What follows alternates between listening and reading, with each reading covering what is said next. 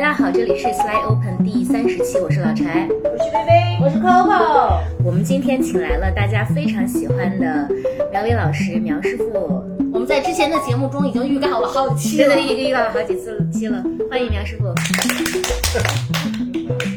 第一次跟三个妇女一起聊天，三位独立女性，来吧，独立女性。对，那我们首先介绍一下自己。啊，我我叫苗伟，我那个一个中老年男人，然后原来办过杂志，那个也做过点儿短视频节目，现在是一个全职爸爸，然后在家看孩子，有时候业余时间写写小说，然后也做一个播客，我那个播客叫苗师傅读书会，每礼拜找一个人聊聊他写的书。嗯，就就这么 就这些。你补充补充，可可。嗯，苗师傅，我认识苗师傅有多久了？我想想啊，大概有，就我听到苗师傅的名字，那就得二十年了吧？嗯对。但我跟就是认识苗师傅大概也十几年了。然后苗师傅在我心中就是一个，嗯，我觉得他是很棒的，呃，观点输出者、社会观察者。然后特别想跟师傅聊，是因为我自己一直在听那个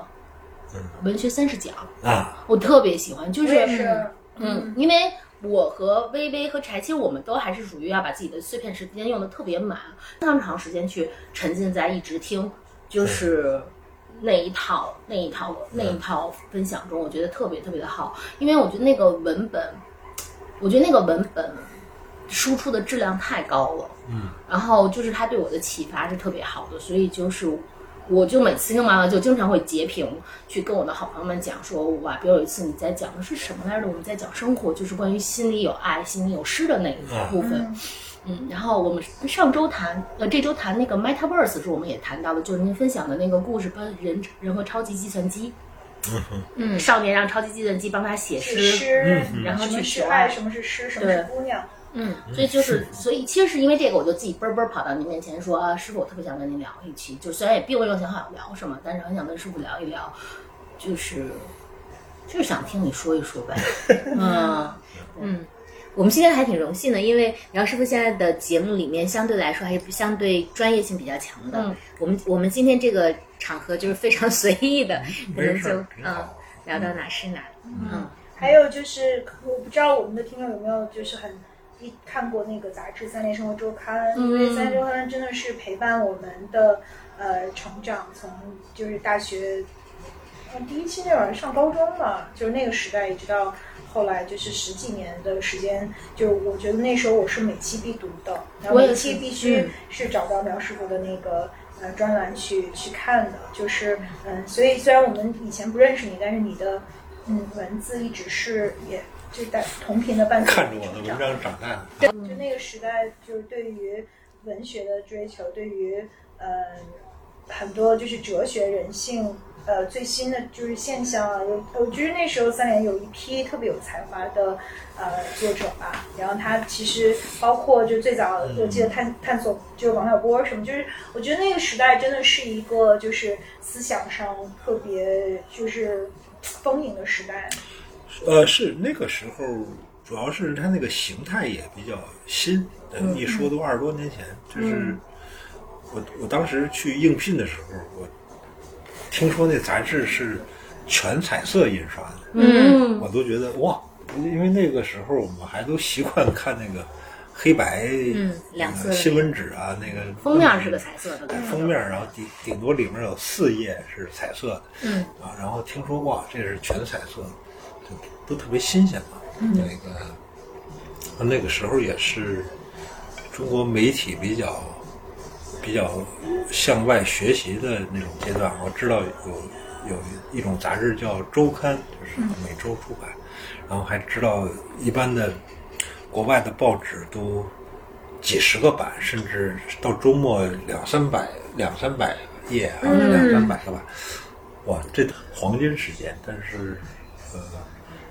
比如我从二十多岁到四十多岁，差不多二十年的时间，就看着这个产业，原来是一个朝阳产业，就慢慢的变成一个夕阳产业，它是现在主要是也很少有人看杂志，然后那些广告商也那个。也也也不再那个啊，不再投杂志。我还记得我办新知的时候，广客给我要了一广告，我说你给我一广告，我贴在那儿版面上，好好歹好看点儿。哎，刚还有，然后我还管那个负责戴尔的那个森乐，我说你你也给我一页广告，让我贴在杂志上好看点儿，要不然那杂志光光的都没广告，多难看。森乐说。我给你广告没问题，说我得还得找人设计，我们已经没有人为杂志设计广告。哦，你听这个，我一听，我操，这个看样子这个杂志是没戏了，就是已经没有人为这个，哎，是就是十十六开一个平面广告，他们已经没有人为这个设计，嗯。等于就是根本就不会再考虑投这种杂志广告了，所以，呃，这你就可以看它非常没落。嗯。那你花了这么多的，就是一生很重要的时间去，嗯，做纸媒，就是，嗯，就是把把你自己就是人生的这个积累和价值交付到这个媒体当中。你你现在回想起来，你觉得你对你最大的，嗯，它在生命里里里是什么样的一个印记呢？对你最大的印记是什么？呃，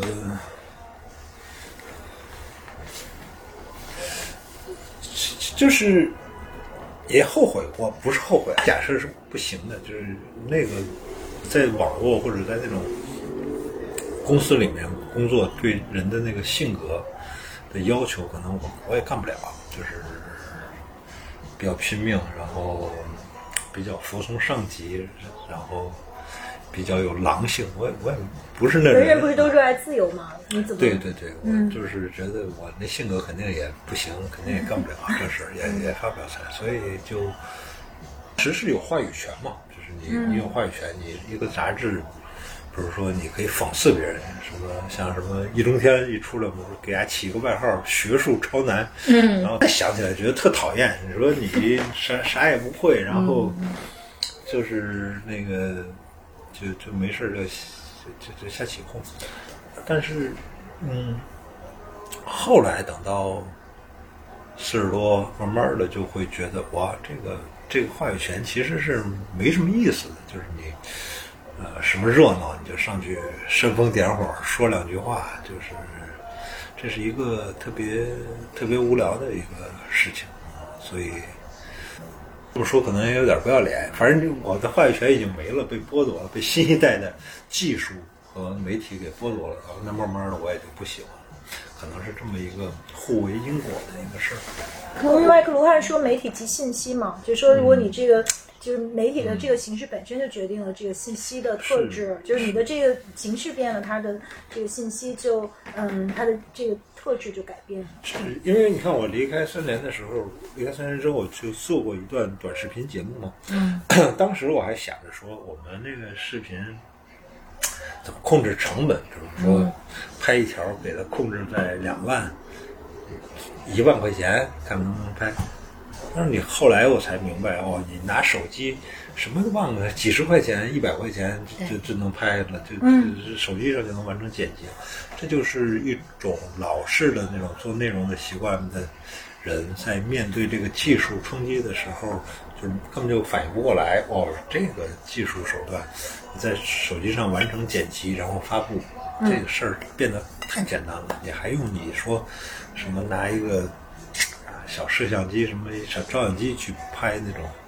你自以为专业的那种视频，那没没没有什么用啊！就是因为我不没有那时候不太理解这个互联网内嵌的一个逻辑，就是每一种技术它都按按嵌着一个逻辑。互联网的这个逻辑就是民主，就是每个人都能发声。对你们哎你们坐在这儿，仨人就聊，就是就是一节目以前你说这。嗯得去北京人民广播电台，得到那盆儿里头说话去。现在你们仨，咱四个坐这儿，咣叽一路就搁上去，它这就是一个，去中心化的，对对对对对，你当时，呃，几年前，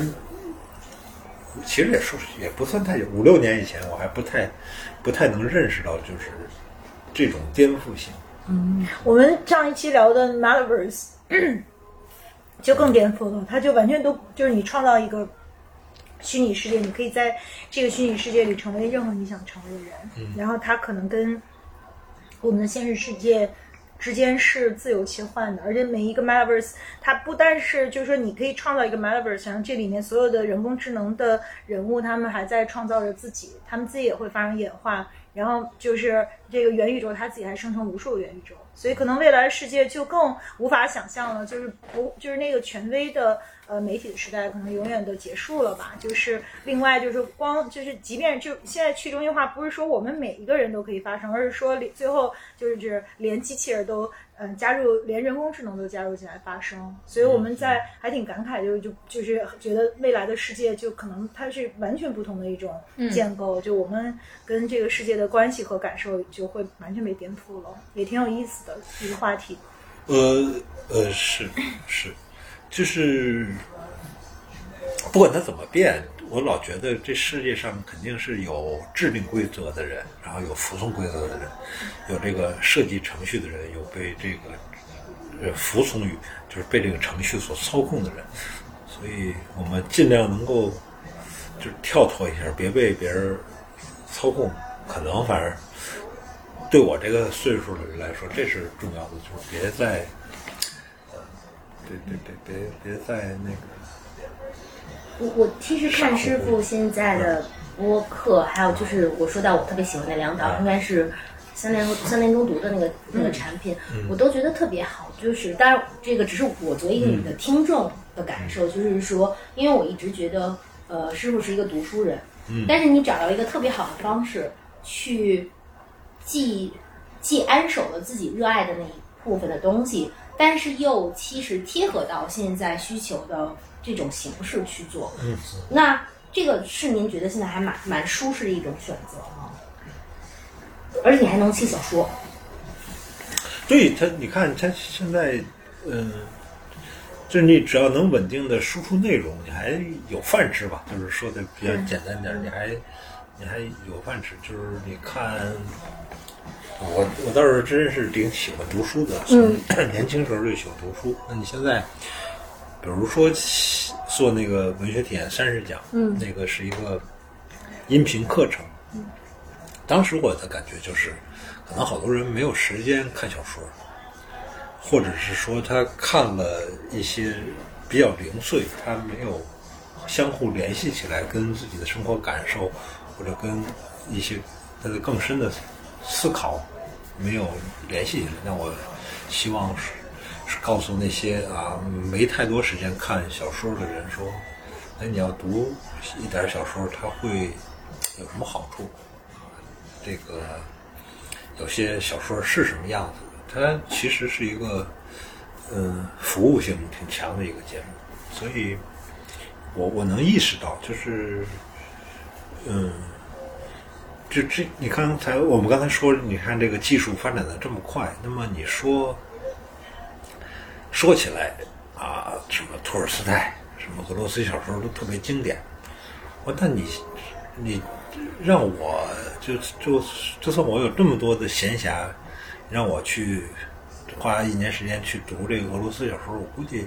好像也也不太现实。嗯，哎，我也会听一些音频，会讲，你别人给我讲给我，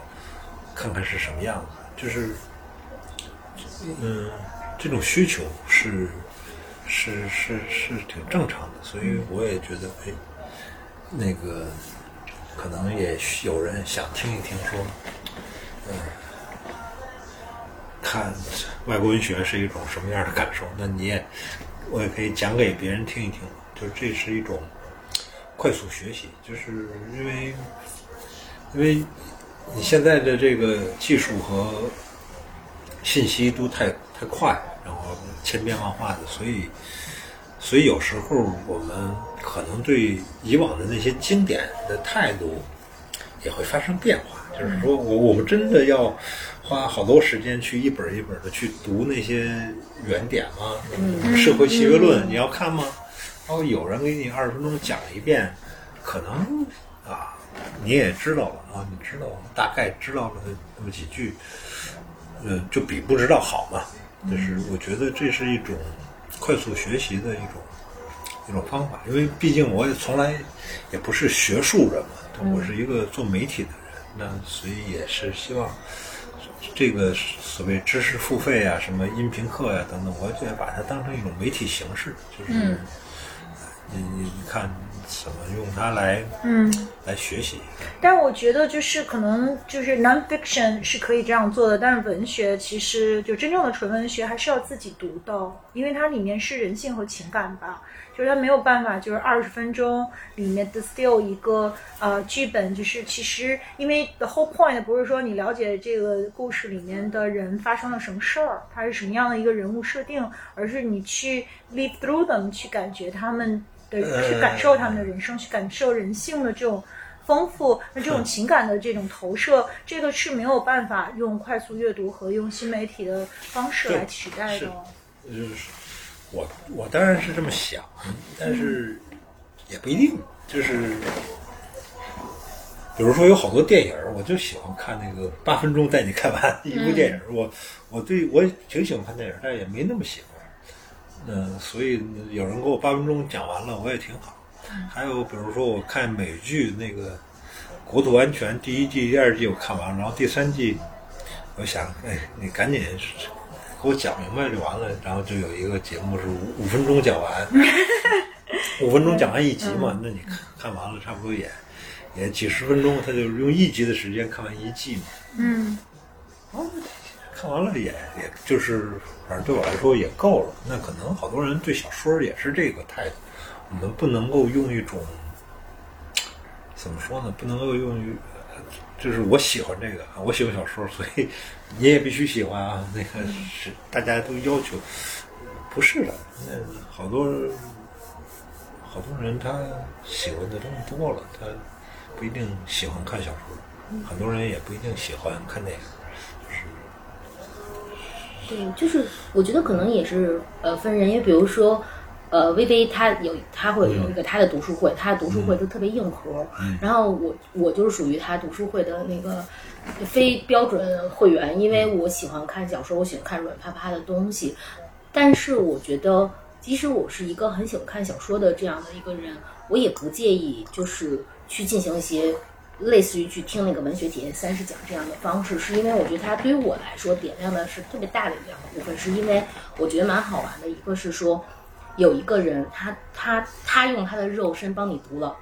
很多很多的书，然后他用他结合到他生命的体验，帮你做了很多串联。但这个串联某某某些时候，我觉得那个价值在那个串联点上，比如都讲孤独，我们他们是怎么排布的。还有一个就是说，呃，即使说我我觉得我可呃，我觉得有的时候我们深入去读一个小说，是深深入的人和这本书的对话和呼应。但是呢，嗯，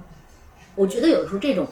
提示的，就包括我不知道大家有没有那种感觉，有时候你可能会被就一句话，你会决定去翻那个书。就是我觉得类似这种精读，也更像一个钥匙或一一个聚光灯，给它打在这儿，说哇这件事我值得再去看一下。因为的确现在选择太多了。嗯嗯，我而且我觉得师傅做东西特别像，就是我觉得你身上那个呃。媒体人的烙印特别的深，就是就是你做东西太精了，就是我我去听你的文本、你的音乐、你的表述、你的观点，你每期的那个容量都特别的，我我觉得这也是就是就我能看到就是特别鲜明的二十多年，就刚才微问的那个问题说，就比如说如果二十多年的很多的。年华的交付，我觉得那个也是打下的很多烙印，但是让你的东西的真的质感是不一样的。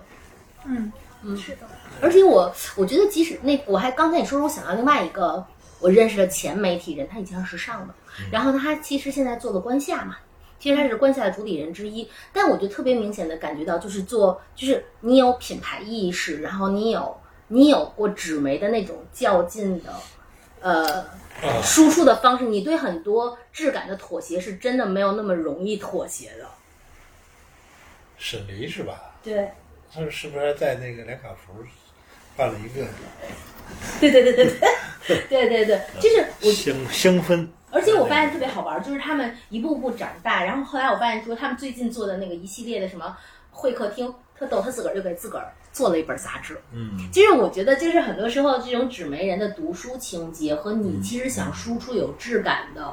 呃，信息的这个情节，其实无论你呃采用什么样的 format，比如是播客，比如说是音频节目，比如是消费品，但我觉得就是一有机缘，你还能感觉到他们的那些表达又肆意的回来，我觉得那个还是蛮。嗯，就是我我就看了一下，因为嗯，就是看了一下苗师傅的这个文学体验三十讲，因为我们听的时候都特别的喜欢嘛，就是因为其实这个不是，就是等于就像客户说的，就是你你用，其实你是在分享你读书的。体验就你身你自己觉得特别深刻的体验，然后你你其实你不是从就是以书来分类的，你是以感受来分类的。你讲了孤独，讲了死亡，讲了爱情，嗯，讲了很多就是你对这个世界通过这些书，你对这个世界的感受和看法。然后嗯，我就比如说，就我特别有感受的就是你也讲到说，嗯，每一个人都有自己的一本生命之书，嗯就是可能就这一本书，嗯。对于我们的这个 relay 来说，就是最最特别特别深刻的。然后它就是你生命里最最最不一样的那一本书。然后我我自己也，因为我也特别喜欢《麦田里的守望者》那本书。然后我小的时候看那个书看了无数遍，可能就是这种共通的体验和他那种。就是那种那种深，我无法形容的那种那种深刻的感觉吧。我都觉得这个就是文学的意义。为什么在这个时代，我们需要终身学习的时代？因为它有巨大的变化，它每一天都有新的技术，每一天都有新的可能性。但是文学之所以对我们来讲还是有意义的，就是因为那样的一种体验。这是一个比较阴柔的事儿，嗯，但是但是有时候这个社会容不得你太阴柔，就是特别是一个。男的啊，但是如果你比较多愁善感，然后没有什么进取心，比较自由散漫，他就会 或者你有点笨嘴拙舌，比较内向，你都不太适合在这个社会上竞争。所以文学是一个比较内向人的事，就是让人内心更敏感一些，感受更更更丰富。或者说情商更高一点，锻炼你的情商，那东西有用吗？可能也有用啊，有时候也有用啊，因为最终都是人性吧，就是我们得理解活着就是生命的意义和就是它它人性的这个不同的 layers 到底是什么样，这是一个更高级的、更高阶的一种东西。而且作家还是以男性居多吧。啊，嗯，差不多。从绝对数据上来看，知名对 写的好的男的对得诺贝尔奖肯定是这不知道为什么男性的多啊。嗯，我说这些话都属于政治不正确。那您怎么看政治正确和政治不正确这件事情呢？就现在其实整个趋势看下来，除了您刚刚说到的，比如说社会趋势对大家的一些鼓励之外，好像政治正确也成了一个对呀枷锁。对，嗯，像我们这种那个直男，那个都已经。首先就是先“直男”这词儿被当成一个贬义词，然后那个大男子主义都是受抨击的，现在都不敢那个不说话，都特别收敛，不太敢，不太敢说话。嗯，我就我前不久在上海见到一个朋友，然后他他减肥成功了，特别瘦，然后那个穿的穿了一件一身特别漂亮的衣服，然后我看见他，然后我就。张嘴，呃，想说又咽下去了，然后就特别客气的打招呼。然后等那活动做完了，我们吃饭的时候，他说：“说我减肥减了十多斤，你怎么也那个看出来没有？”我说：“看出来。”我说：“一见你就看出来了，想想那个调戏你，宛如少女似的。”但是就就是因为这个政治正确，因为这个觉得这个说话不能轻佻，然后给生生咽下去了。然后他他就是就即使你是。呃，朋友，然后你也会会那个觉得啊，好像现在不能说这样的话，你不能不能说人家那个胖瘦啊，你甚至不能去夸女生了，你也不能说哎呀，你你如果你今儿穿的像那个少女一样，就是你今天特别美，这不行，就轻佻嘛，就是你变得就是不是就艳。当时不觉得，但是回来想，我这为什么？就是以前你看，想都不想就会，就张嘴就来说：“哟，你今儿这个因为瘦了瘦了得有十斤吧，二十斤吧。”就是你你会特别，当然也挺讨厌的，但是这个是建立在人与人之间比较熟的一个状态。嗯，哎，但是他会会会限制你，就觉得哇，你不能说，是不太懂女的，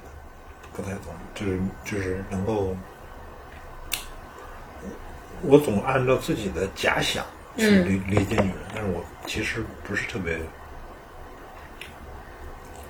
理解女的。你觉得吗？你觉得呢，哥哥？我说我说一句苗老师呃叫苗老师视角可能不正确的话，就是我觉得苗老师应该特别懂女生啊，因为这个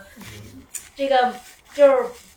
无论远观还是近闻，我知道说对，就是就是因为我我觉得其实有。呃，你有大量的女粉丝在，就我我理解，然后你有就是你会跟很多特别优秀的女性去交流，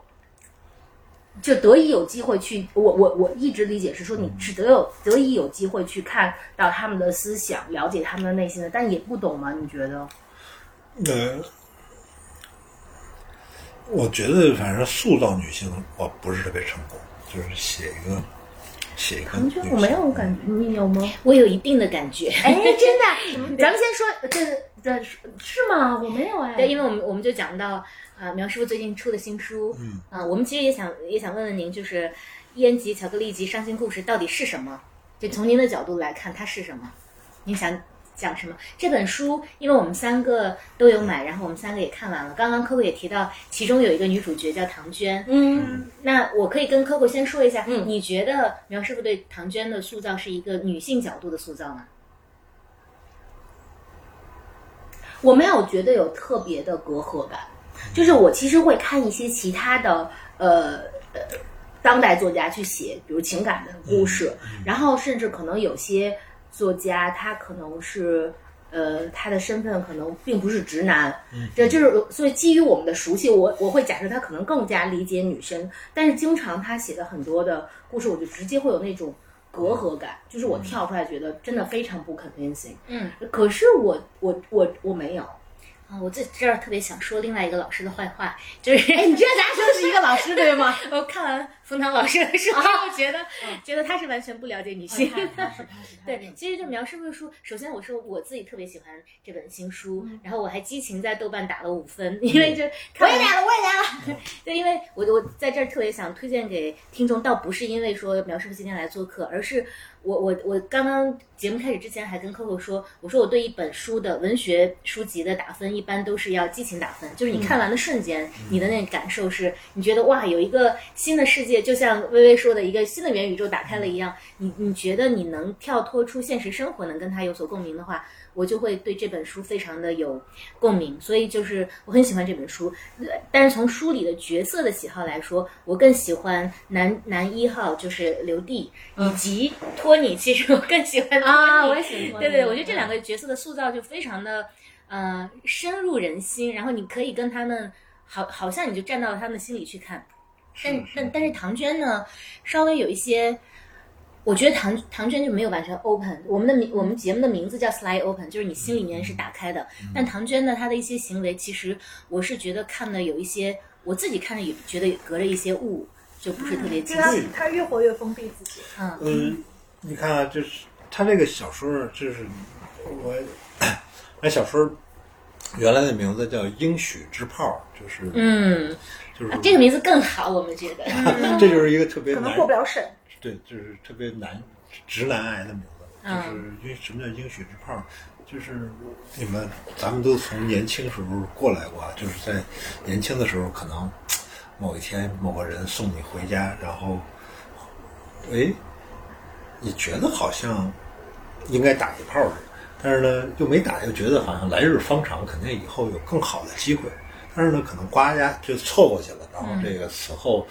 好多年也就这事儿也就也就没有了。然后但是呢，你可能等你三十多、四十多，然后你发现我过往有好多应许之炮，就是好像应该能能成为一个浪漫的事儿，结果因为错过去就没成。所以这小说原来是这个，这就是一个特别男人的，就中年男性猥琐男的一个题目，所以不通过审查也很正常。但是，嗯，后来为什么叫烟巧克力和伤心故事？就正好他那故事分成三节嘛。对，那个肯定，我觉得我刻画就是这种呃呃中年四十多岁这种男性是是是最容易的嘛。我就是这样的人嘛，所以他怎么想，嗯，他的一些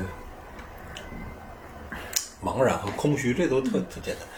但是我我觉得，嗯，这里面两个女生都太简单了，一个叫唐娟儿，一个叫严老师。其实这两个人都是那种，呃，特别，呃，其实是特别有力量的女人。嗯然后这两个人，我觉得我可能不是敢写的特别明白，就这两个人都特别看重钱。嗯就是那个唐唐娟，她一开始是很浪漫的跟那个男生在一块儿，但是那时候她比较穷，然后她自己写戏开始挣钱了。我不知道会不会有这种感受，就是你原来挣几万块钱，然后你忽然间挣几百万块钱，嗯然后你拿到这几百万的时候，你就不想让你这个伴侣跟你一起花了。嗯就你当你忽然意识到这点的时候，你可能有点可怕，就觉得，诶，那我到底爱他不爱他了？我们之间那个为为什么原来我们都穷的时候，嗯，几万块钱啊花呗，然后忽然我有几百万、五百万、一千万，我就不，我就想把这些钱归我自己。我觉得这好像是挺正常的一种心理啊。然后他是实际上他在这个小说里他是假装有一个抑郁症，他不知道真假，反正他他假装自己抑郁，然后那那男的立刻嫌麻烦，觉得我操，你丫怎么这样了，赶紧跑。那男的也是一个永远不想负责任的人嘛，所以也随愿了。那那那他就就分开了。那这个女生就拿到了，就就就可以掌控自己已已经挣来的钱和以后能挣的钱，就都会归他自己。那另外那个叫严小诗的那个女孩也是，她本身她特别能挣钱，已经很能挣钱了，但是她总想着说，能不能挣更多的钱？就是她她一年百八十万是没问题啊，但是她老想着说，我操，怎么能够达到千万这个级别？嗯因为她的男朋友和她男朋友交往的那些人都是千万级别的人，所以她要要上那个级别。所以里面的伤心故事是这一点，就是说，呃，这两个女主角都感觉到，嗯、这世间最可靠的东西是钱，就是钱可能比比男性可靠，或者是男性可以是我拿到更多钱的一种工具，但是。我觉得这是一个怎么说？我觉得这是一个正面塑造，就是这我我我其实挺喜欢这两个女女生，这这里面的女生我都喜欢，就是这里面的男性男性我倒不喜欢，就是这包括那个里面有一个叫倪乐乐的那种，嗯就是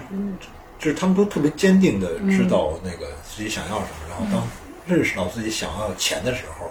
也都特决绝。啊，另外一个女孩是特别喜欢性，那也特也特干干脆了当，就是我觉得哎挺好的一个事儿，但是可能小说里面对于钱的那部分没有特别多的去渲染，反正我觉得可能大家也能明白啊，就是能可能看出来，就是我老记得有一个小说家说过一句话，他说所有关于蜜蜂的故事里面，主角是一滩蜂蜜。嗯所以有，所以所有关于人的故事里面，主角其实都是一笔钱，就是你这个实际上是特残酷的事儿。有好多时候，那个钱在这个，嗯，在在一个故事里面起着特别决定性的作用。嗯，我们其实做过一期播客，就讲说我们与钱的爱恨情仇，特别是就是女生吧，嗯我觉得，嗯，比如说北京女生还有她特有的那种，呃，所谓就是我们小的时候的那种呃价值观的教育，就是我们跟钱的关系其实是非常的复杂的。那我就是可能就是最核心就是钱，其实给一个人带来一种就是笃定感和安全感，可能就是爱情它是不是能够给我们带来。那样的一种就是笃定的感受和就是建立我们就是自信，建立我们跟这个世界的呃价值交付的这样的一种确认感，可能呃在这一点上可能钱去做得更好吧。就是其实这没有一个对错，比如说我个人就是一个就是对这事儿就特别不敏感，然后 就是月光不管挣多少钱都每个月都花光，然后嗯。对，就是，但我不是说这样好和坏嘛，没有好和坏，就最终就是钱，它其实不是目的，它是一种手段。它的这种手段可能是我们在这个世界上安身立命最核心的一个手段。所以就很多时候，呃，我我们后来聊完那期，那是早期的比较那会儿还，然后聊完就觉得，就是我们聊了半天，其实还是没有真正去去说关于去触碰，因为钱它代表了太多的特别致命的东西。就是其实触碰钱是很难的，特别是就是女性和钱的关系。所以你能够，呃，在这个小说里面去刻画这个，我觉得是很特别，就是很棒的一件事儿。是是，我我比如那个里面那个杨小诗，他实际上写的特完美，长得又好看，然后嗯运动才能又特特别棒，然后特别有侵略性。他他就是想在三十岁的时候，过了三十岁就能当成合伙人嘛，嗯，然后就就是想，这是地位，这是他的他的地位，但是他的确他他后来他有了一个特别小的病，就是做了一个非常小的手术，然后都会让他对他的男友那个呃充满仇恨，就是他会认为这个不完美，就是我是一个完美的人，这个手术脖子上留了一点点伤痕，这个就是。是你让我变得不完美了，他他特别难受的、痛苦和纠结的是这样，所以他想多挣钱是想让，就是这个自我欣赏，就是我要让我更值得被我欣赏，然后，所以他他他他用他用钱来标志这个东西。要说一，他其实已经是很能挣钱的一个人，而且故事里面也讲到说，这两个人在一起的时候是镶着金边的，是金光闪闪的。但是其实那个男主角，呃，另另外那个男性他也是想有更多的钱，他他也是看中了一个富家女，觉得啊，我可能还是要娶这个富家女为好，所以他才要忍受那种滑稽，那个婚礼啊，整个、嗯整个特别滑稽的那个场面，他他要忍受。当然，这就是，就反正我想钱，和钱和爱情的关系是什么？我想想的时候是这么想的，不知道是不是能够特别表达清楚。钱跟爱情的关系，我爱情那就是爱情是不管不顾的，这个不会不会想那么多吧？但是杨小诗她其实有很大一部分恨还是来自于她男友出轨。呃，对，那个是一个那个是一个激发她的，对，我觉得嗯，激激发他的一个地方，他他的那种恨，呃，她男友出轨，但是而且是她男友没帮上，没帮成她，嗯，成为一个就是嗯能能当合伙人，能够能够更那什么。这一点上，我觉得作品本身特别有趣，就是作品脱离了作者之后，他就有了自己的生命。比如说，从我的视角看，我觉得解读跟您的视角好像不太一样。是是是 对对，我就觉得杨小诗，呃，两个女性的刻画里面，杨小诗更生动，因为其实她是带着她的恨也好，她的对钱的渴望也好，尤其是她的恨，其实是有根的，是有来来处的，因为她。自己很很有自尊，然后她又是一个非常上进的、想要胜利的这样一个女人，所以她当发现这个她男朋友的出轨行为的时候，她就会带着这个恨一直持续到有一幕，就是说她在这个嗯。医院妇产医院对面看着他们的时候，我觉得那个写的毛骨悚然的，但是就是这个，她就是所有的情绪都有来源，我我我是能明白她是从哪里来，但比如说像唐娟的她。她的那个情绪，他为什么那么爱钱？可能跟他从小，您简单提了他的家庭，是是是，对，但是我还是觉得，就是他那个来源不是那么的清晰，或者能对感同我身受我，肯定是好多时候有一些潜台词哈。也不是潜台词，就是我也不知道是不是这样，就是我没法给他处理的。嗯嗯，但是比如我写他妈妈教给他嗯那些话，嗯他妈妈说：“你看，我离了婚到上海，然后对。你你看我也买了一个房子，他会嗯觉觉得这是一件，嗯，就是对女人来说一件高兴的事自自立的一个象征，所以，所以从这一点上来说，您其实挺了解这个新时代的女性的，就大概现在在二十五岁到四十岁这个阶段，女性。呃，我我能够接触到一些，就是哦能够，呃，我觉得挺大一个变化是，他们对钱的渴望比我们原、比我年轻时候接触到的女性要强烈的多。而且更直接、更敢讲。对，嗯，就是这个是特别大的变化。你要说爱文艺，那个爱艺术的有没有？有，就是文艺女青年，嗯，有大，就是它不会有太大变化。但是一个特别大的变化就是爱钱的特别多。嗯呃，这个啊，你也不能说它不好，但是对没有对错啊只是爱不同但是嗯。就是这个是以前我没见过的，所以我会觉得哦，哇，就是他们会把这个渴求写在对脸上。对对对，会会渴望，会嗯。对钱有渴望，而且这个钱这个目标是比什么结婚呀、男人呀、什么家庭啊，比这些重要，嗯。是一个是一个 绝对嗯，因为我觉得它是一一个确认的安全感，对凌驾凌驾于其他目标之上的这么一个东西。对。这个是是是是是我以前所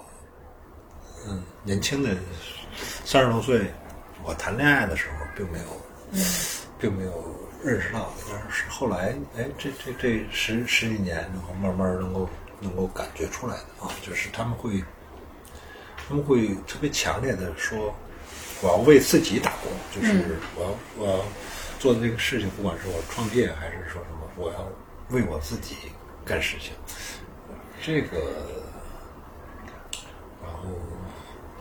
也是一种成长嘛，对对对是不是让自我价值的对对，特别特别是你看，随着这个自我价值的追求，对，随着什么投资啊、互联网啊，就这套东西，它会让你，比如说谈股份或者什么，你就你就不能够像以前似的，嗯，那么含蓄的去谈钱，就除了公司就没有，就只只啊每月多少薪水就只会谈这个，那你这个说。你现在再去谈一个女女生生说要想创业，她要谈说我我我值多少钱，我占多少股份，对，哇，这个事情的时候，就是所谓身价嘛，就是你不管你干没干成，你都在一开始都会有一个身价的感觉。嗯，这个啊，这个东西实际上是是也是这个时代赋予的一个变化。嗯嗯，钱我自己更喜欢这个小说，其实倒不是在就是它的情节描写和它背后的意义，其实是在好多文字的使用上。我觉得苗师傅的书从《寡人有疾》开始就特别的、嗯有趣，而这一部又是现代的嘛。就包括您其其中讲到那个有一个，我当时还跟 Coco，我们俩都特别喜欢那个第一声炮响之后，我们说哎，十月革命开始了，对，然后还有里面用到的一些意象，比如说，哎，有一个我我我想问问您，为什么会写到山楂丸儿？因为那个东西是我小时候童年的一个痛苦记忆，是我爸逼着我吃，然后我后来就再也没有见过那个东西，直到在这个书里面我看到，哎，还有山楂丸儿的存在。这个这个为什么会安排一个山楂丸儿在？呃，就因为这个是我老婆老吃，哦，嗯，这是我每天看他吃一袋儿，然后我就不行，我给他给给嗯她写到小说里面去。啊，但这个特别妙，因为它会跟你味的那个味觉的连连接会有关嘛。因为吃山楂丸的时候，人总是情绪会有点低落或者抑郁，是吗？因为它很酸呀。而我我我也不知道他为什么，他说他就当糖吃。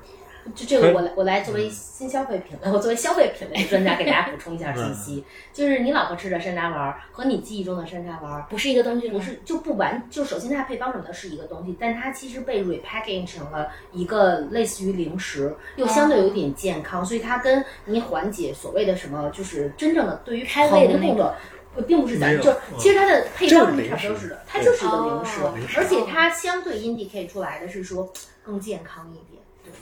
对，就是就是那个男呃女主人她戒烟之后嘛，她嗯。她总要有那个有东西嚼嘛。对，还有一个就是那个唐娟儿写的那个公主坟儿和那个优米演唱会，后来她老公就在节目里面说成了哪儿来着？六六里桥。然后我就说，哎，这个男的好蠢啊，公主坟才能开演唱会啊！就是我觉得像这种梗，但我也有可能作者当时写的时候，苗师傅并没有注意，我我不知道您是不是这么写的，因为公主坟儿他才能开 优米演唱会嘛，我就在想这个梗。啊，他就说对，坐车去。对，但对是，那个那个当时想的是，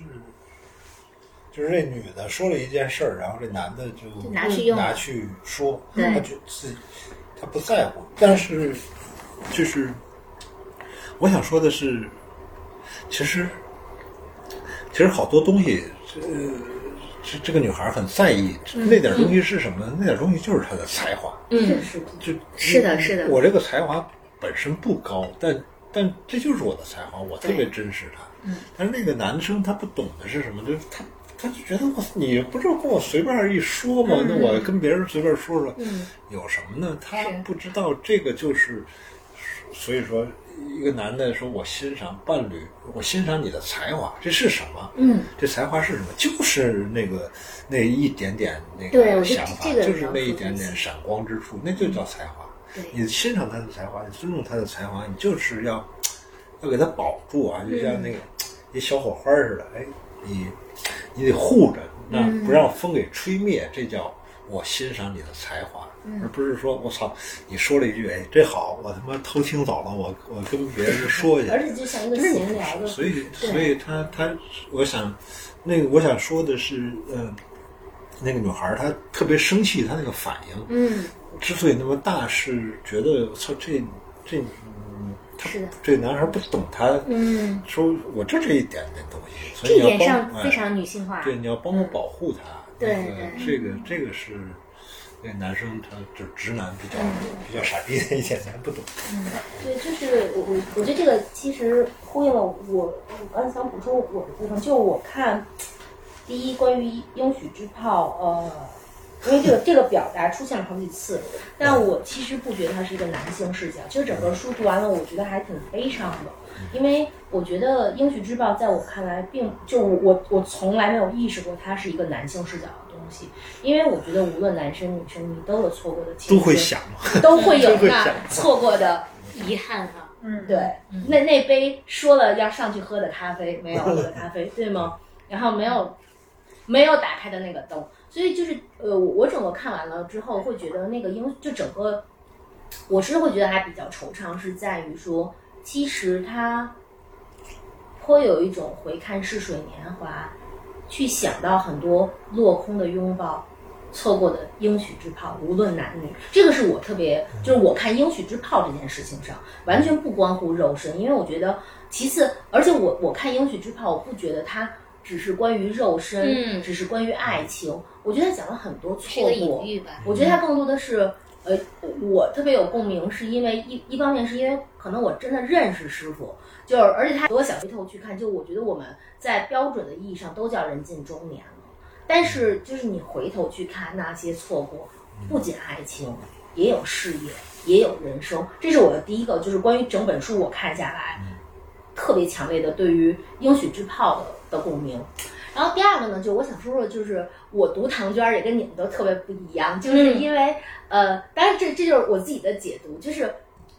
我。我我觉得唐娟所有的离开，就我我我我读到了钱的那泡但我觉得钱那泡只是让他更有底气离开。我觉得我看到的是心死，嗯，我看到的就是心死了，就是你这个就是我爱过的这个男人，就是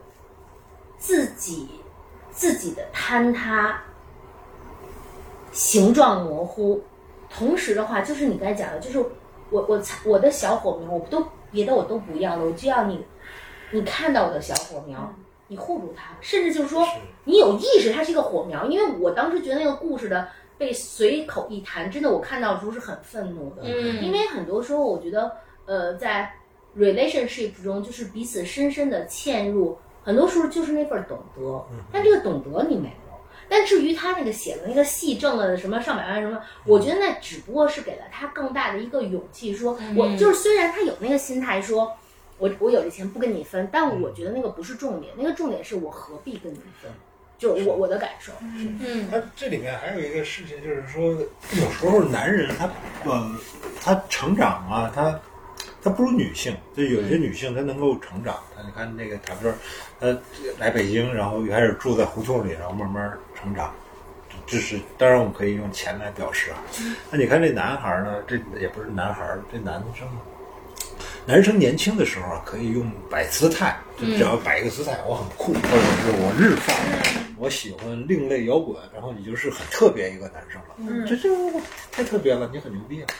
但是你。到你四十岁之后，四十多，你还不能老是以仅靠摆姿态来来来就成为你的个性啊，这不对吧？就是你总不能因为你喜欢的东西跟别人那个啊比较有品位，然后你自己就变得就有品位有个性，不对，就是他他他有要有一个更更更更好的一个成长，但是这成长是什么？可能这这个这个角色没有完成这个成长，他他从三十多长到四十多的时候，哎，还是那样啊，还就是还还是那个，这他就觉得够了，那可能我觉得不够，要么你说我我多挣多挣点钱，这也是一种成长，有责任，然后。这这这都是，但是这哥们儿就是我操，我就这么着，是吧？嗯，北京有大批这样的，太多了，我觉得。对北京有大批这样的人，就是他他他他他，我这不对，那你就是或者叫耍酷，或者是叫耍个性，就是他哦，你总要总要总要特别一些，嗯，总要更特别一些。嗯，那里面另外那个男男的他完成成长，嗯？对，反正他他挣钱了，那已经挣到钱了，他那个整个完成了阶阶级跃升，就可以。啊，这是一个嗯，我觉得这是一个这是一任务，有有时候我们意识到这种任务，就是一代人有一代人的任务，很重要吗。呃，成长很重要吧？呃，你看里面那个那个有一个女孩，她那个那一乐她的闺蜜说的，说你说你都四十了，快四十了，你还一北京人，怎么都没混一套房子出来？嗯，就是这特别俗气，这个这种执念。但是你俗气吗？就是我我也真不觉得这是俗气，就是他、嗯他他的要求特别合理。你想这个，我们就说到这儿，多多说两句。比如说，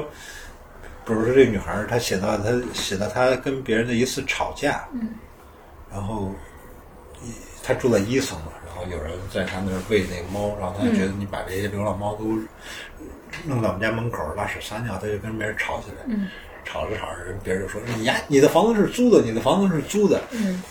就是你，我操，你这个吵架这个逻辑是什么？我操！但是这个是我听别人跟我讲的，嗯，这是一真事儿，我从来没想过说，我操，你的房子是租的会成为一个骂别人的话，或者是贬低别人的话，对为什么？我操，就是，当然我不是，我我没有能力去讨论这些问题，但是我觉得哦，有这样的有这样的话，我值得记录，他他会他会变得很重要，所以这个女孩儿她承受了别人这个刺激，嗯，她才会反过来问那男跟这个男生说，我说我闺蜜要嫁给你，我说你怎么对。没有一套房子？她是她是有她的一个一个行为逻辑的，但是我说的是什么？它确实是。我 我总我总觉得就是人还是应该，啊、有浪漫情怀，但是也还是那个，嗯，那个柴米油盐这事儿也得上心，明白。应该特别上心的来对待这个柴米油盐，也也是一个好事儿，因为因为因为呃过一种不负责任的浪漫生活是容易的，嗯。就是这事儿有什么难的？个性一点，耍耍脾气，这个太容易了。但是你要说我要养家糊口，嗯。呃，孝顺爹妈，然后把孩子养大，看着特简单，特普通。我操，这事儿是特别难的。嗯所以，所以好多时候年轻的时候，是大家其实是选择那个容易的事儿来干的，嗯，个性一点儿。但是，我倒觉得可能就是，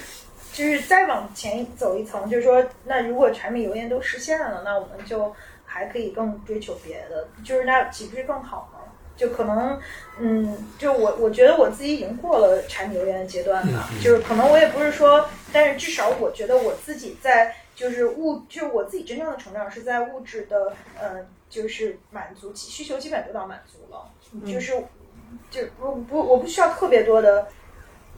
钱就能得到满足，但是就是在我基本的生活保障，就柴米油盐对我来说就根本不是我每天需要去讨论的事情。然后我就我觉得我就是衣食无忧，有稳定的收入，在这个时候，嗯，就是我真正的成长才开始，因为你就就你就价值取向，就你你自己的那种自由，你自己追求的东西就就已经到另外一个嗯维度上了。你们看过一个电影叫那个《消失的爱人》吗？嗯，看过。看过吧？我特喜欢那电影，嗯就是那个小说我也特别喜欢。那个那个，我就老觉得，哎，你说要是把它那个场景改到那个改到中国来，嗯，他那个故事就是一个乡下，美国乡下一个孩一个年轻人，然后他到那个纽约娶了一个纽约的相对富裕的一个人，然后等那个俩人都是干杂志的，俩人就是，然后等那杂志业衰亡，哎，俩人在纽约混不下去了，女孩的这个爹妈理财不不顺，就把家里积蓄弄没了，这男生带着女生回老家，然后发生的这个故事。我就特想说，哎怎么没有一中国导演给他改成，比如一安徽一个 叫什么凤凰男啊，嗯，然后那个娶了一上海大小姐，然后在上海混不下去要回安徽，然后互相开始谋杀的这个故事，我觉得那故事太棒了，他就你写一个呗。婚姻，那你这是人家已经写出来了，我只能说，改编一个，但是他那个就刚好跟 Coco 说的比较呼应，其实是因为女主角死心了，她才会做出极端的行为，而不是因为她其他的什么物质的需求或者怎么样，她 还是有一个巨大的动机在里面。因为我觉得女性还是相对来说很纯粹的，她是到死心那一步，她才会他也是觉得这男生就是面对挫折的时候那个没成长。啊，对但她就是失望了嘛。对，让他觉得，哎，你怎么，就是把把这女女生几最后剩下的几万块钱，嗯还拿去开一个酒吧，嗯就跟咱们这儿说开个咖啡馆似的，就是特别老是做这种特别不靠谱的事儿，他就他就对，但是我看完您新书，我觉得里面并没有强烈的观点说，觉得托尼会托尼的状况更好，还是说刘帝的状况更好？就是他们其实一一个选择了相对现实主义的路去完成了一些什么，另外一个好像就待在了他的少年时期，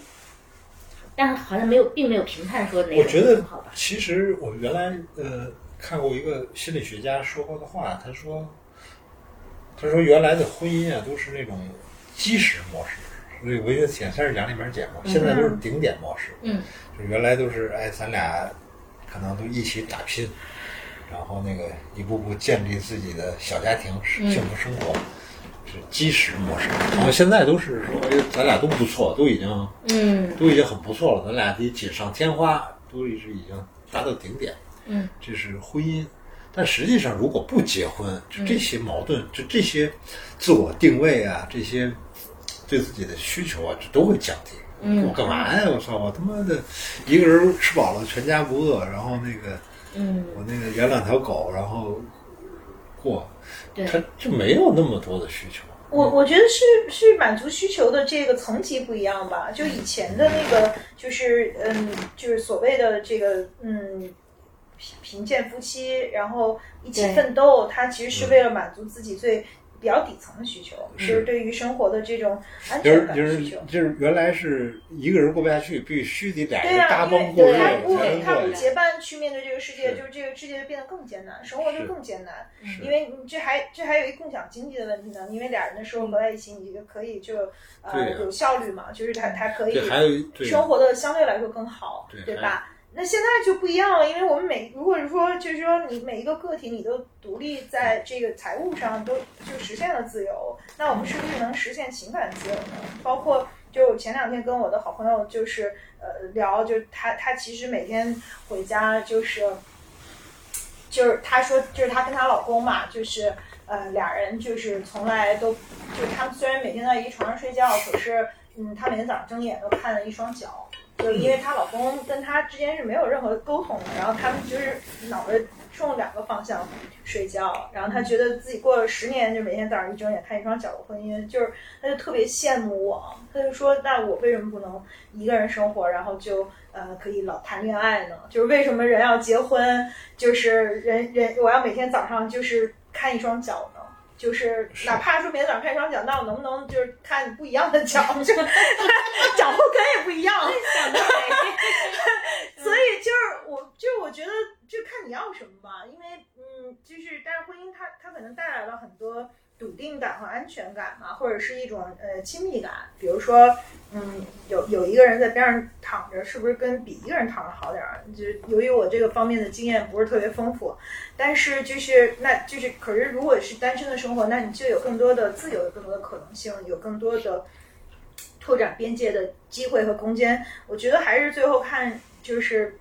就是，如果是一个自由人，你就应该有自由的选择。不过就是说说。就是说回来，我我自己个人是呃非常不相信婚姻的。然后我觉得一个真正独立的女性，就是不应该认为婚姻是一个就是特别值得追求的事情。就是嗯，因为就是如果我们未来都活得很长，就想象如果你二十多岁结婚，然后现在我们都可能活到一百岁，就是你你跟一个人相看两遍八十年，这个是一个 it's ridiculous，没有任何一个正常的人类。可以做到的，除非就是说我们能够就是这里边，I I don't know，就是我觉得现在人的关系应该是十年 renew 一次吧，因为五年有点太显得太不仗义了，就是你你不能就五五年就没有 commitment 了，因为就是如果不是说婚姻，就说关系，如果大家都能够十年 renew 一次，就是在这个十年我还想不想跟你在一起，如果我我们不想在一起了，那大家都应该在最友好的这个呃就是。彼此非常理解和认同的方式去分开，允许我们再去过一种另外一种可能性的生活。就可能在我看来，就如果一个关系，它能，我如果能，我能跟一个人有一个十年的关系，我就觉得已经是人生顶点了。就是如果再过十年，我们还不想分开，就是对我来说，我觉得这是一奢求。当然了，这个对于 Coco 和柴来讲，可能完全是一个。异端邪说啊！那我自己个人就是，可能这就是价值排序的问题。那我可能就是这样的，就是首先我不认为我还会在结婚或者把婚姻当成我生活的一个必须实现的事情。但是即便是一个情感的关系，就是我希望两个人是建立在就是彼此有这样的一种给予对方选择权，给予对方自由。就是你跟我在一起是因为你需要我，是因为你愿意跟我在一起，而不是因为我们有一个 social contract。嗯，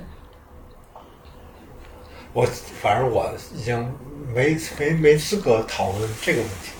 我是那个安 安心当奶爸，然后养孩子。是立场，这立不对对，这个是理论上的探讨嘛？理论上，嗯，理论上，反正我觉得碰见一个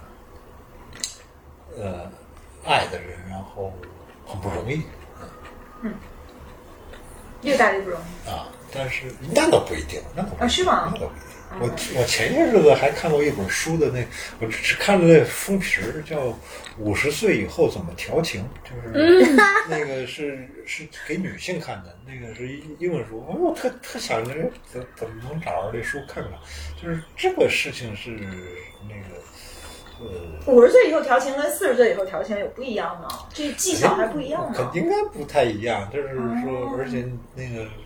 我们现在都关心那中老年爱情问题，中中老年性生活问题，这些东西它是持续的，它是持久的。你不能说，你不能说我们过了这岁数就没有这个问题，它会。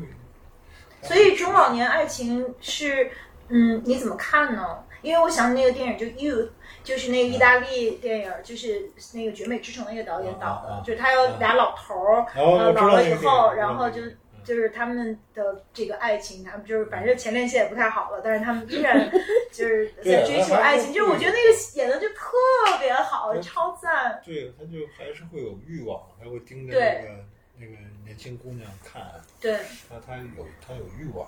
嗯，怎么解决？我也不知道。其中一个老头不就他跟那个老太太，就是虽然俩人天天什么，然后他们还在这个森林里做爱啊，然后那个老头看，就是我就觉得特别，就他们对于就是依然对于生命力的那种追求和他们之间的那种互相支撑，是，就他们对爱情的那种，对我我就觉就是那你觉得是你的看法吗？我自己觉得。反正我特别怕，那是就是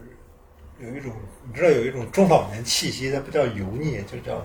比如说抄抄经啊，然后什么弄弄香啊，喝个茶呀，然后特别是在中国会就是弄个串儿什么的。手串儿，在中国吧，美食是一个中老年口舌之欲，就是它用来替代性欲的一种方式。大家说这我听过就是 吃什么菜，就是就是那帮人，就是那帮人，就是一看就是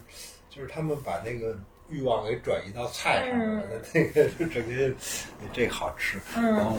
然后我就那个坚决不。不，那个不写什么美食文章，就是一定要那个，一定要把自己的那个，就是把把该该搁的还是要写 category 还要搁在那个里面，但？但是我我觉得就是你不要，就是你不要追求明示范儿，就是哎写写毛笔字儿啊，抽抽筋啊，就别 太着急。就是就中国这个老年式生活有它的那个魅力，但是你别别太着急陷入那个魅力中，然后抽抽筋，写写毛笔字儿，然后刻个章，然后特特特明示范儿的喝点白酒，然后这跟欲望确实离特远。你要天天抄经，是不是就没欲望了？是实际上是克，它是帮助你克制那个欲望对，这就是有有一些同学老说的转化，对说有欲望就说你你去画画儿去，画画或者 后我就想说我的 fuck，嗯，对，美美食那个美食。嗯那师傅，我想问你，你在哪个 moment 知道你看到这个人就是你爱的人？嗯大家都你说你怎么看待爱情呢？那我想就想特别 specific 的问，就是哪一个瞬间就你怎么判爱不爱断说，你说遇到爱也不难，对吧？那你在哪个 moment 你觉得哦，我就是在爱了？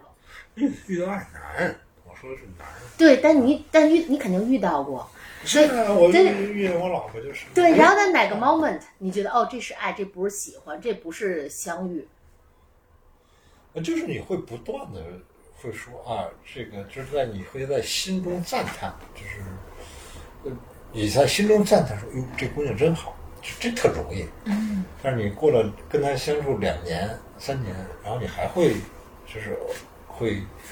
看着她默默的赞叹说，哎，这这这姑娘真好，这是一好人，就是你还是会不断的这个赞叹永远存在，这这就特别了不起了。嗯嗯，就是他他容易，就是说，哎，这姑娘好，或但是者说欣赏还是一对，种就是你接纳。你欣赏这事儿太容易了，这个人很容易就被调动起来，哎这这是跟欲望有关吗？就是你一看他，就是你一开始肯定会抱会有嘛，你开始肯定会想，但是但是你你时间推移，说你几年之后，那你还是不停的会赞叹说，哎，这是一个 好姑娘，那我觉得就就很不一样了，是吧？赞叹的特性是变化的还是不变化的？就比如说刚开始赞叹的是一种特性，后面是发现了新的特性吗？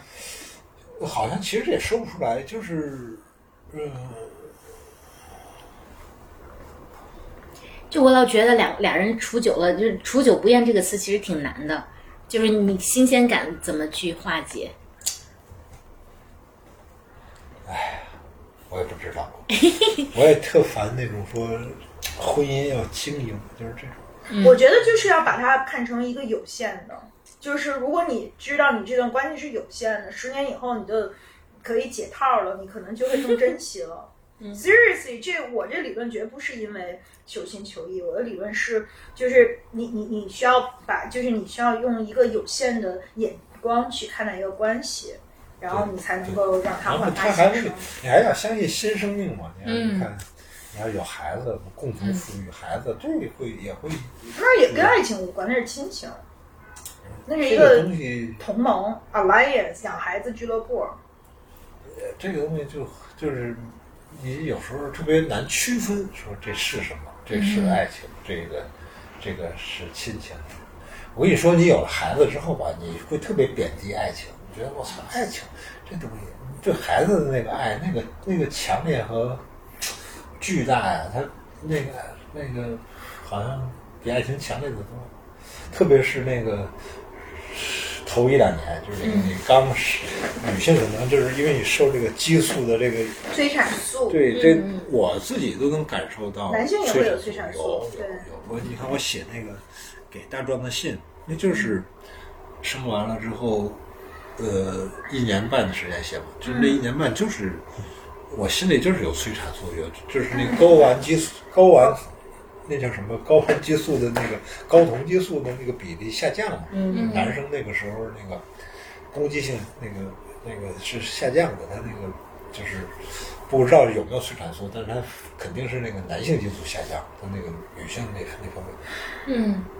那那个那本书就是那种状态下写出来的，就是有我我其实我也写过好多本书，就但是写完之后基本上不会再重新看，但只有那个给我儿子写那个给大妈的信，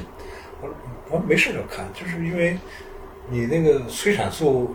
后来就没了，然后你就写你就内心没有那么多柔情蜜意了，嗯你就写不出来了。他真是是是是那个什么的，孕妇说一下这个你现在的感觉。我我暂时还没嗯有，好像医生说等生出来之后才会有。哦这样子啊，对我暂时还在努力培养。那你那你这它会有那那个东西哇，其实荷那个 hormones 就其实特厉害，就是它整个把你给对，嗯就是因为就是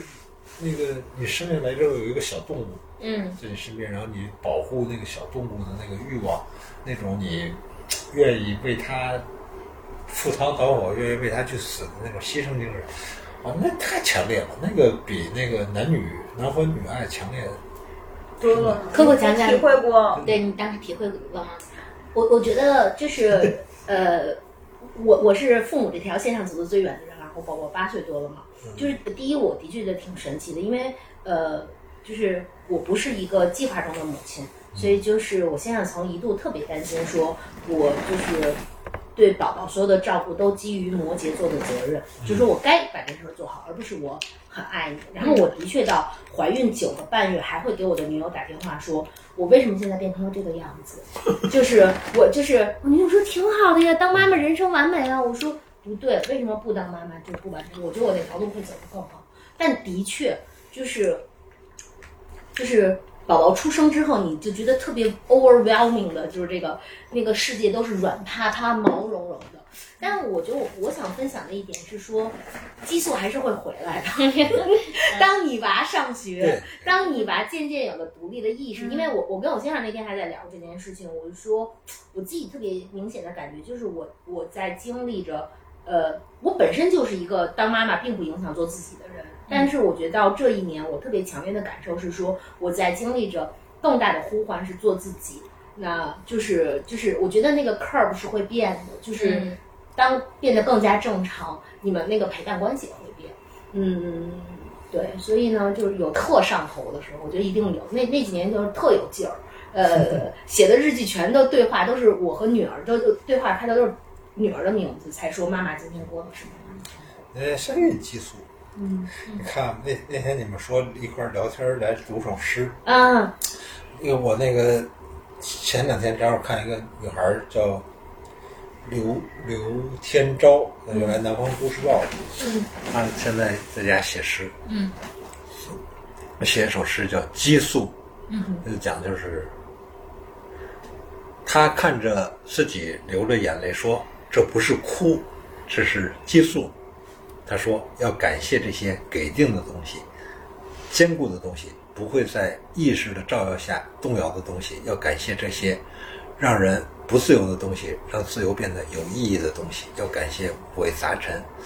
竟然是真的。多亏我们是被造物，才能是真的啊！我是不是应该感谢主？我是不是应该在此处破涕为笑？他流着眼泪，满脸愁容。他说：“我要赞美人生，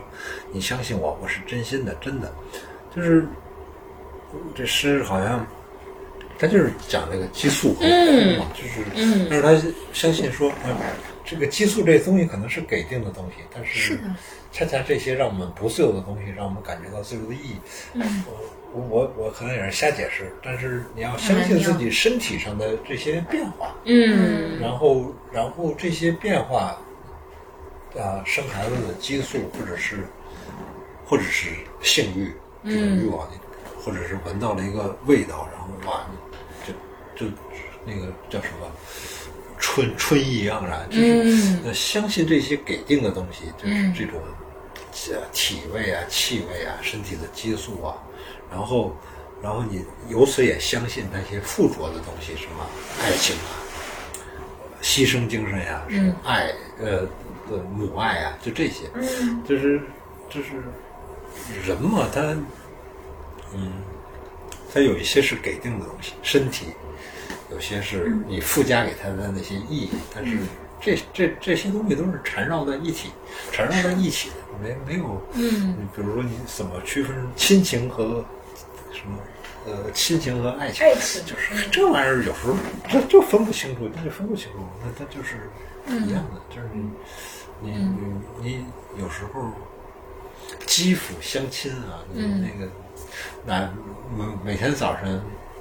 看见一只脚，对，我也觉得也也也。也能够让人感觉并不孤独，它也是一种 也是一种安慰，也挺好。但是同时，说如果能够有一个有一个更漂亮点儿的身体在，那可能会有更大的安慰，这不是一样的？这都是正常的。对好像一只脚并没有得到很深的安慰吧。是，但是就是我我可能从个人来讲，我我我觉得到一定年龄就更特别需要抚触，我就特别需要抱抱，特别需要，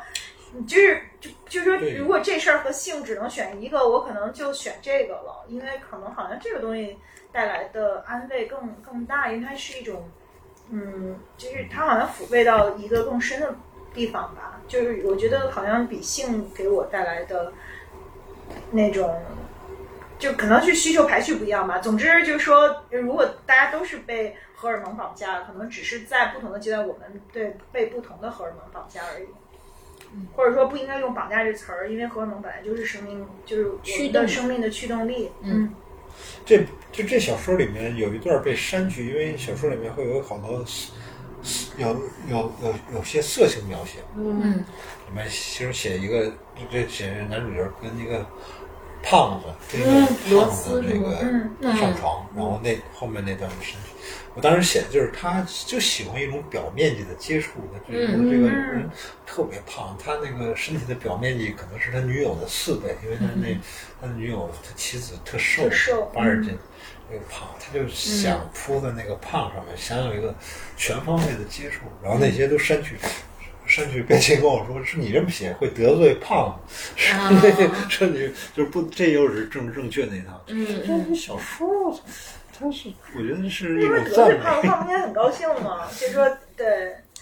就是其实胖的这个身体也是很有吸引力的，就是胖，有他吸引的方式吧。原来我记得我那个看过一个文艺片叫《苦月亮》，那艺术家就特别喜欢那个胖胖进去，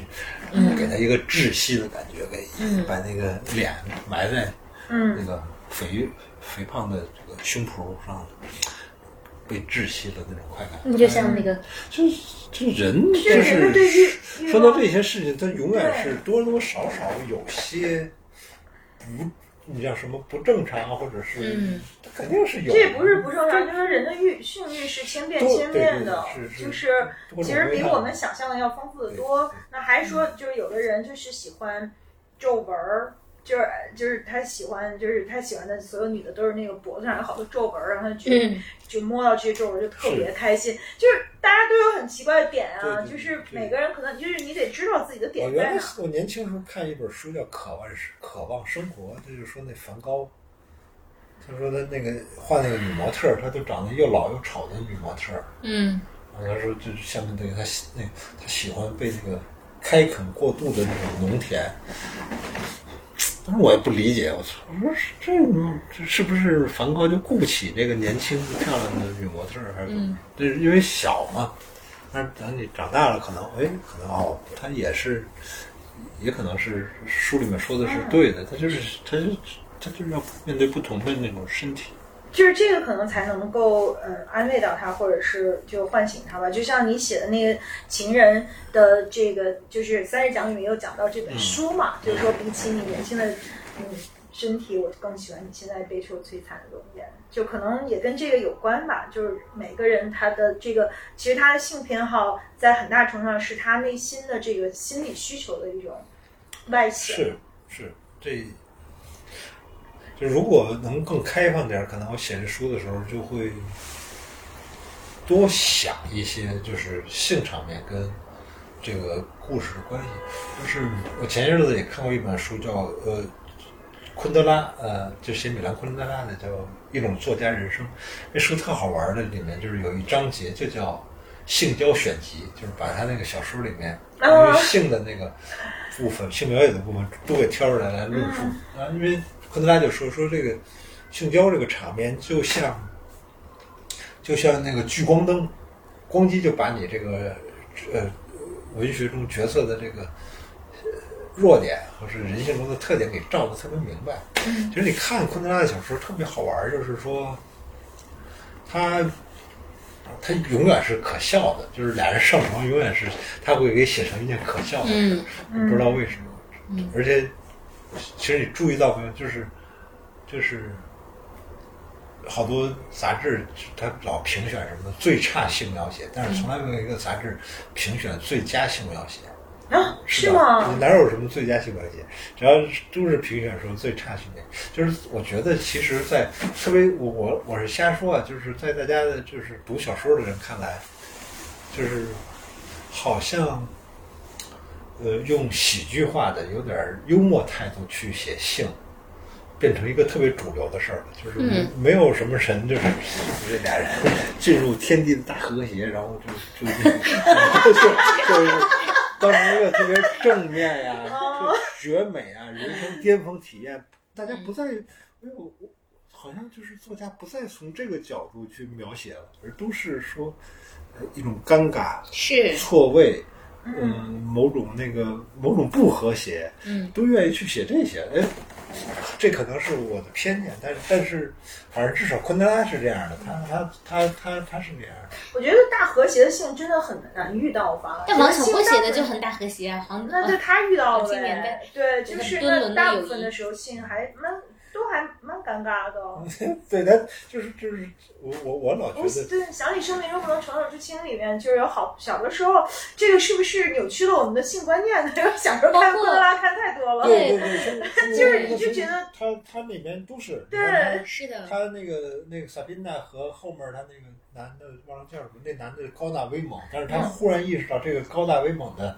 男士男男士身上有特别不成熟的那个克奇的那一面，就是在床上嘛，就是嗯嗯，啊，就就就特这 awkward。对对他他他他那昆德拉是特别擅长，就是在这个性描写的时候写出那个尴尬和错位的，这挺好玩的事。嗯，这是不是跟作家本人的经历也有关系？所以会不会说一个作家写的性场景相对来说是有一定的局限性的？每个作家只能从自己的认识和体验里面去对，所以他就因为创造，因为性相对私密嘛，它不像别的社会活动那样，你可以分享啊，或者有了 Metaverse，你就可以各种体验。还是挺有意思。嗯你看他那个写那个，呃，生活在别处里边写那个诗人，他本来要跟一个女孩上床，然后但是她那天穿那裤衩儿是特难看，嗯，因为那个时候杰克穷嘛，就是给那个所有的公民发的都是那种又肥又大的短裤，嗯，平常他注意他会穿一个紧身的运运动式短裤，那天他没想到艳遇，他就。他就穿那么一个肥大的短裤，然后他就死活不不上床，他就就走了，就放弃这个艳遇的机会。按昆德拉写说，你看历史此处，历史在此时敲门，嗯，这个这个历史就是以这种滑稽的场面，然后他就把那个那个整个的那个国家经济状况和一个一个未完成的一个艳遇场面，给你给你搁在一处，就是哎这这男的他自己从审美的这一关他过不去这个心里的这个坎儿。因为所有那时候的内裤都是计划经济统一生产的，全国全国男性穿的都一样。这个，而且我们都我们想年轻时候都穿过什么北京国棉市场、国棉 国棉的下头。就是那个那个三三枪牌儿的，后来那个三枪的都是已经有了的，但是原来那那都是一样的家家户户挂的都是一样的那个蓝布，是那个 一一个铁丝儿挂家家户户喜欢挂在那儿。哎，为什么中国作家没从这个角度写过？都是它都是它都是很好玩的一种处理，就是所以男女相遇能够能够那个写出好多 花儿来，它是是它是它是这样的，不是就是就是不能够让这个。我的意思是说，如果你不去限制色情描写，其实没有一个色情描写是单为了写色情的。你谁还不知道这点事儿吗？谁谁要写从那个小说里看色情，色情描写都是为了写别的事情才去写的。嗯嗯这个我觉得是这样，特别我觉得以前可能就是没电影儿、没毛片儿的时候，可能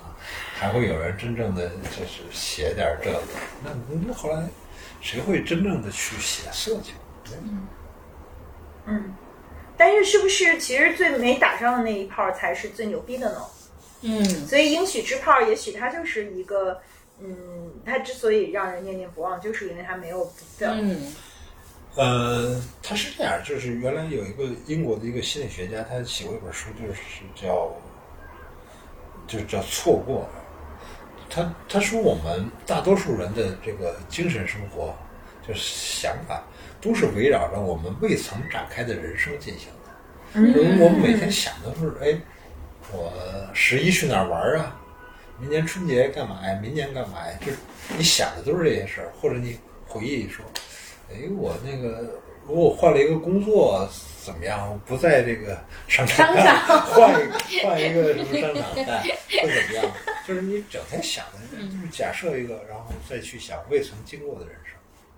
我们的精神生活大多数是围绕着，呃，围绕着这些事展开的，就不因为大多数人不会想说哲学就是人生是什么，嗯，不会想这哲学有几个范畴，都不会想这些问题。但是大家的精神生活基本上是围绕着未曾经历的人生展开，一种可能性，种种我觉得对可能性爱情是这样所以的。应许之后，它就是一种可能对性。，就说如果爱对爱情的向往，其实如果就是对可能性的向往。那那那一下会怎么样？他他他他这种嗯这种忍不住会想嘛。对，可能真的实现了，也就那么回事儿了。对，我觉但得实现了，实现了就是一种回忆嘛。哎呀，挺好。那也有可能不好，那有可能是对，嗯但是他那个没没没实现，就会想说，哎，如果实现了，会会是什么样会什么样儿？然后就会瞎琢磨，就是这都是一种，就是各种各样的瞎琢磨。就是人脑子整天也不闲着，就是有种种种种的念头，就是那些念头翻来覆去，都好多都是未曾发生的事情。那很多就支撑他走下去的盼头吧，是不是这些盼头还是多留点儿好，就不一定都要去实现？延迟满足，反正不是说这各方面嘛，延迟满足是呃人成熟的标志。是是是，但你有时候过了一定的岁数，就想着过这村没这店儿了。你这样，刚才你们俩一问说，我觉得师傅那个脑子里边好几个框，第一个框叫政治正确，第二框叫做此时身份正确。所以我在那里纠结说，呃，我要讲什么？对啊，哎，我想问师傅，就是关于时光流逝感，嗯你会觉得有特别鲜明的不同感吗？比如和少年时期去看那个时光的感受。哇，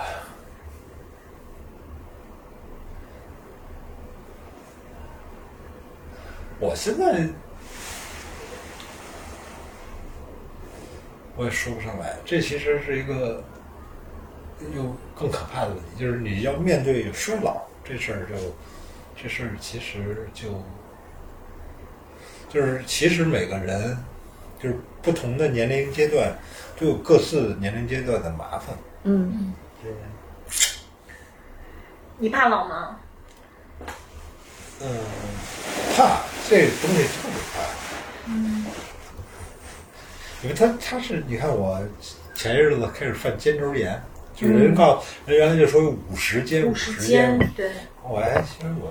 行了，肩肩周炎没犯，公鸡哎前几个月就犯，一犯就是完你晚上睡觉就侧着睡就不舒服，你这个平躺着，然后活动就受限。这有好多痛苦，就是我操，你这个，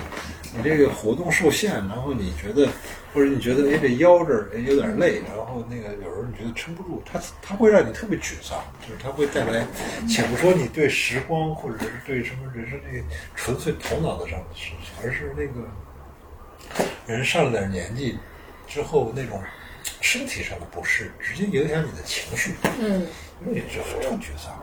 我们孕妇这种身体变化，它都会特别影响。嗯有吗？嗯，我最近都不自信了，因为体力下降了。对它，它它有好多都是这样，嗯，好多都是影响，而且怎么塑造，嗯嗯我我觉得我我怕老主要是怕自己就没有性吸引力了，就是这个对于女生来讲也是很致命的。对一样。那个这个，我那个有一个词儿叫叫我 M I 什么来着，忘了。就是他就是或者翻译成中文就是辣妈，那什么意思？就是说，就是等你生完了孩子之后，又恢复了身材，依然有吸吸引力的这么一词儿。嗯这个它都是因为加油！对，不，它是一个不，你不管有没有，就是它最后会成为一个潜在的一个社会标准，要求你有，嗯，要求你那个尽力恢复身材，重新成为一个辣妈，依然就是有那个生了孩子依然有性吸引力的辣妈。它是成，它是有有先有英文词，然后英文词是直接用缩略语，就是 mother。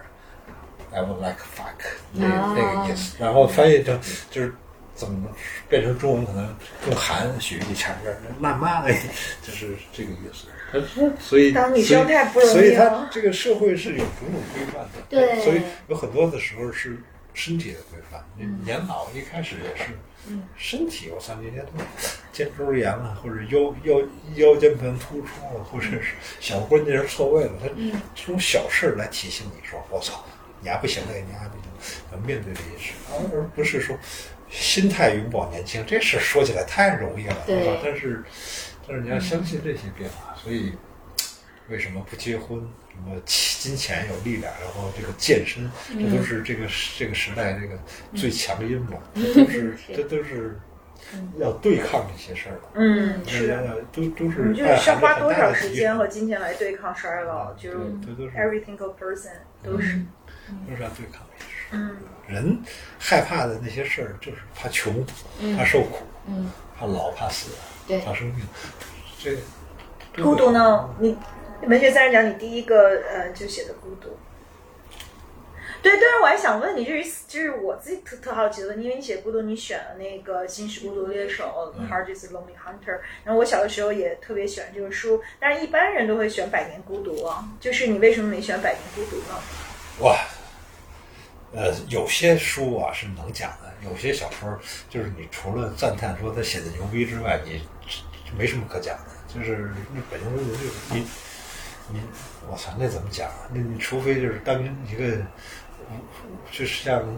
一些真正的文学教授去研究它，然后去讲。一般，而且那些教授讲的也不好，就是那有些小说他已经就是强大到那种。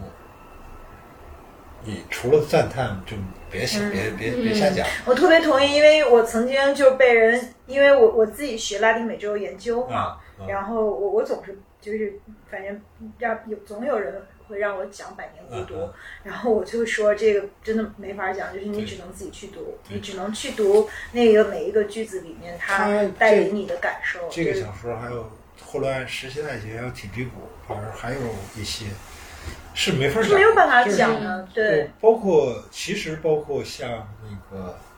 了不起的盖茨比，虽然很短，那个嗯你也特难讲。我那个偷工减料，就说说点他改编的事儿，嗯，但是我觉得你讲的也很棒啊，你你找到一个角度去讲，但是他那种文字优美，我觉得是、是没有办法讲的。对，就是它那它个好多这儿特牛它真的是很特牛逼的东西是没法讲。对，真的是这样。孤独在这里面不算什么，就是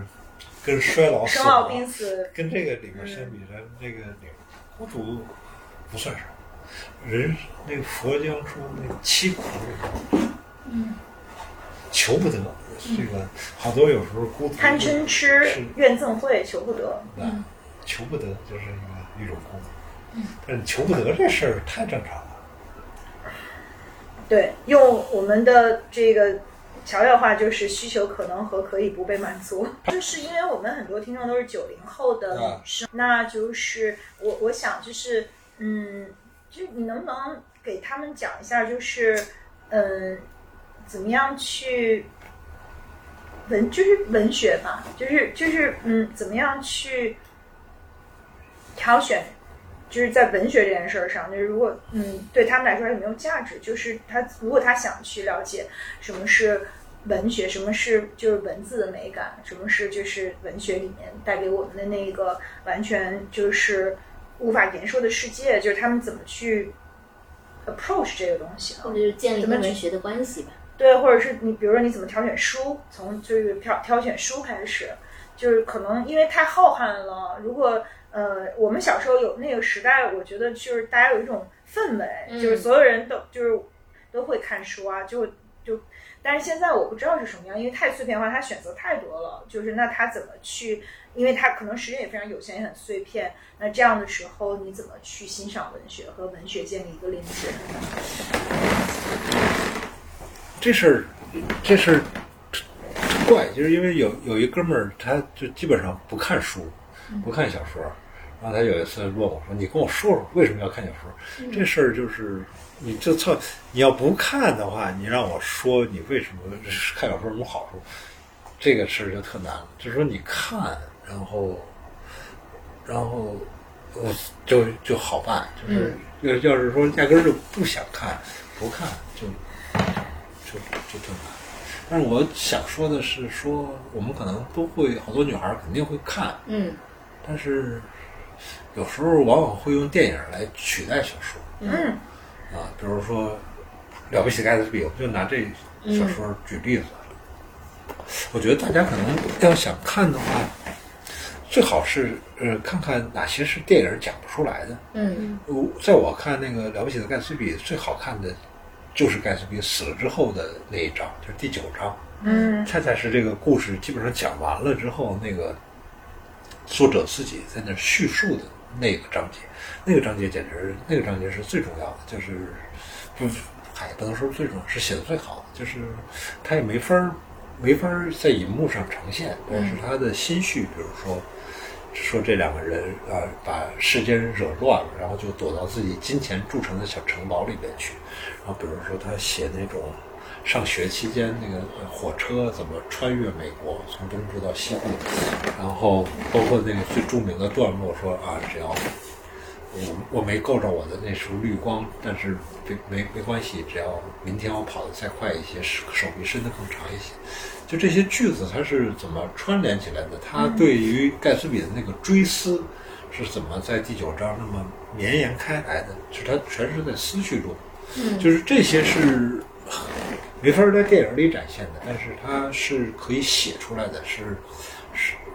那个时候你就知道哦，文字为什么为什么好？就是文字特别自由，它可以来回的穿梭，它可以写，它可以把一些相对缥缈的、没法在屏幕上具象具象阐释的东西，能够能够写出来，而恰恰是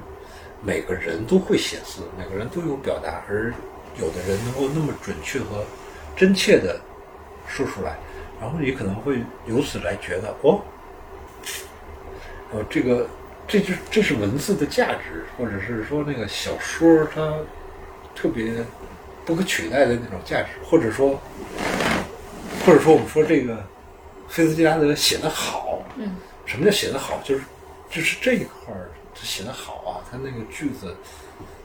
写的写的美啊，那个我觉得可能你意识到这种这种不可替代，就是它不不能被影视替代，而且而且你能够能够知道什么叫节奏感和韵律，就是这个文字有它的那种节奏感和韵律。哦，这个时候就会可能就会更喜欢看小说，不是说是一个故事。嗯嗯嗯，是的，它它是那个字儿是就是就是迷人和那个、嗯。或者是魅力，就是你要你要去体会它。啊，你要你是读，然后你读到了这种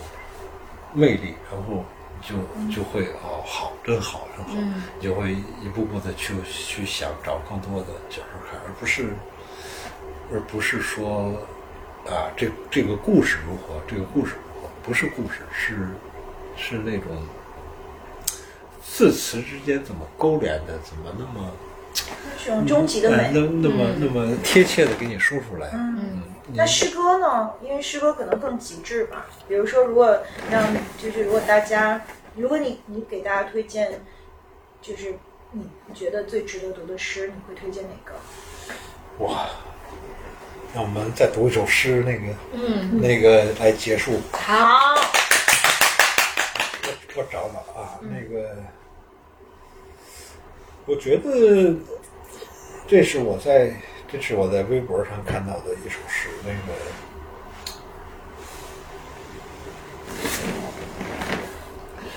应该是一小女孩写的，我都忘了这，我都不知道这首诗叫什么名字。就是这首诗读起来不能听懂。今年春天，没人给我写信，除了上帝每天寄来一些云朵，这些遥远的信件，总是字体很大，塞满老套的关心，嘱咐我好好做一个动物，与狗为善，准点迷食，日落而息，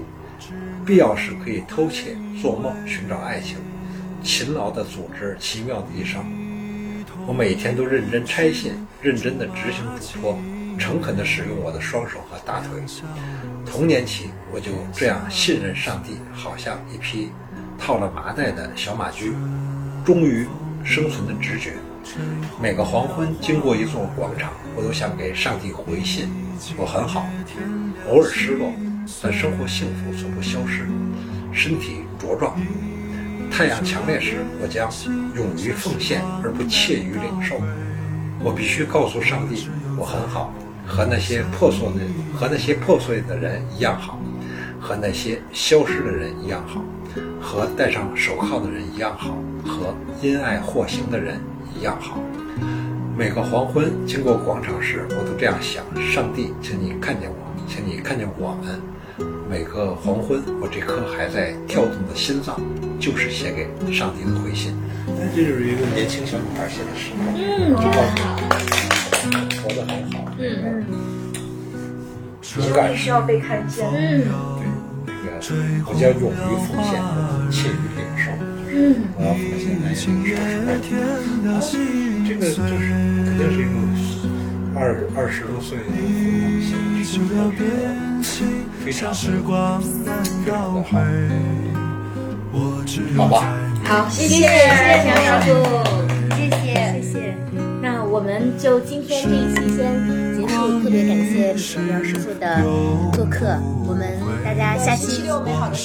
对对对对。对，谈论爱情，爱情。好，谢谢。谢谢，那我们下期见。童年时竹马青梅，两小无猜，日夜相随。